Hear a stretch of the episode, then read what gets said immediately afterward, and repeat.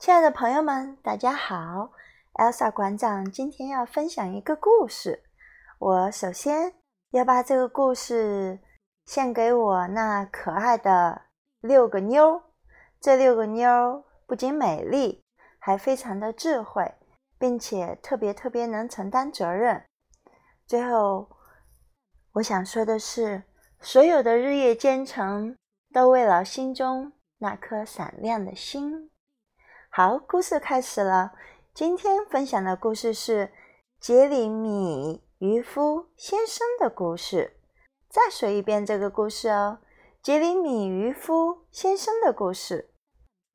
英国比阿特利克斯波特文图，阿贾译，连环画出版社出版。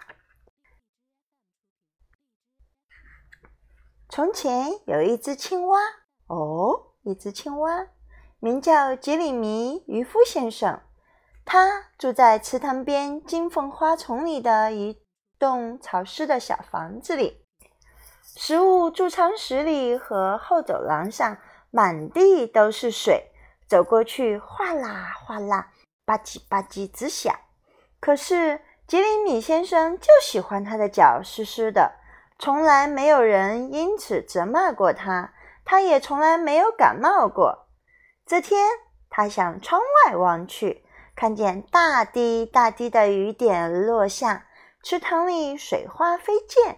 他满身欢喜。我要弄几条蚯蚓去钓鱼，抓一盘条鱼做晚餐。杰里米渔夫先生说：“如果我钓到五条以上，就邀请我的朋友托勒密元老龟先生和荣源牛顿爵士共进晚餐。”不过，元老龟先生只吃蔬菜沙拉。渔夫先生披上雨衣，套上亮闪闪的雨鞋，拿起鱼竿和鱼篓，高高跃起，连蹦几下，就来到他停靠小船的地方。那艘船圆圆的、绿绿的，很像普通的莲叶。小船系在池塘中间的一根水草上。渔夫先生折了一根芦苇杆做船篙，撑着小船儿去到开阔的水域。我知道一处钓挑鱼的好地方，他说。渔夫先生把船篙插进塘泥里，再把小船牢牢地系在窗面，然后盘腿坐下，准备渔具。他有一个特别心爱的小红福子，他的鱼竿是一根坚韧的草茎。钓丝是一条细长结实的白马鬃，他把一条还在扭来扭去的小蚯蚓吊在钓丝的末端。雨水顺着渔夫先生的背脊往下淌，他盯着福子都快一小时了。这么坐着钓真无聊啊！我还是先吃点午餐吧。杰里米渔夫先生说。他将小船儿划回到水草丛中。从鱼篓里拿出他的午餐。我要吃一块蝴蝶三明治。等这阵雨下完，杰里米渔夫先生说：“一只最大的水甲虫游到莲叶下面，夹住了渔夫先生的一只雨鞋尖儿。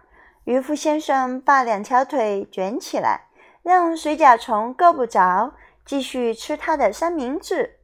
池塘边的灯芯草丛中。”传来一两次“沙沙”“扑通”的声音，那不会是只大老鼠吧？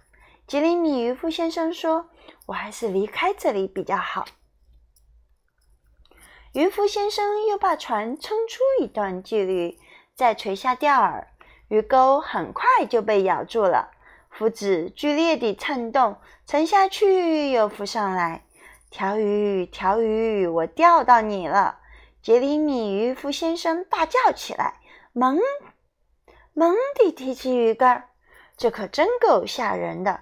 渔夫先生钓上来的不是一条又肥又滑的条鱼，而是浑身长满尖刺的刺鱼——杰克小鲨。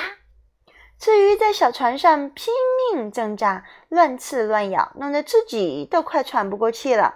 他这才又跳回到水中。一群小鱼从水里探出头来，嘲笑杰里米渔夫先生。渔夫先生正郁闷地坐在小船边，一边吸着酸疼的手指，一边低头瞅着水里。这时，更糟糕的事情发生了。要是杰里米渔夫先生没穿雨衣的话，后果会更加可怕。一条非常巨大的鳟鱼游了上来，哗哗噗噗，浪花四溅。它一口咬住了渔夫先生。哎呦哦哦！鳟鱼一转身，扑通一声扎进水里，直向池塘底部潜下去。可是。鳟鱼很不喜欢橡胶雨衣的味道，不到半分钟就把渔夫先生吐了出来，只是吞掉了他的一双雨鞋。渔夫先生像软木塞儿或大气泡从汽水瓶里弹出来似的，啵的一声弹出了水面。他使出全身的力气向池塘边游去，一游到最近的岸边，他就赶紧爬了上去。披着破破烂烂的雨衣，穿过草地，一路蹦跳回了家。幸好那不是一条梭子鱼。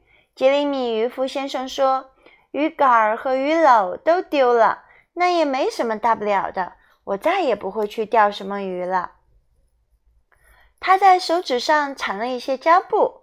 两位朋友来和他吃晚餐，虽然他不能请他们吃鱼。但在贮藏室里还有别的食物。蝾螈牛顿爵士穿着金黄与黑色相间的马甲。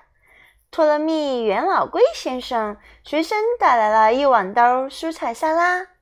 他们没有吃上美味的条鱼，但吃了烤蚂蚱配瓢虫汁儿。这道菜在青蛙们看来是美味佳肴，可是我觉得吧，那一定很恶心。好啦，故事讲完了。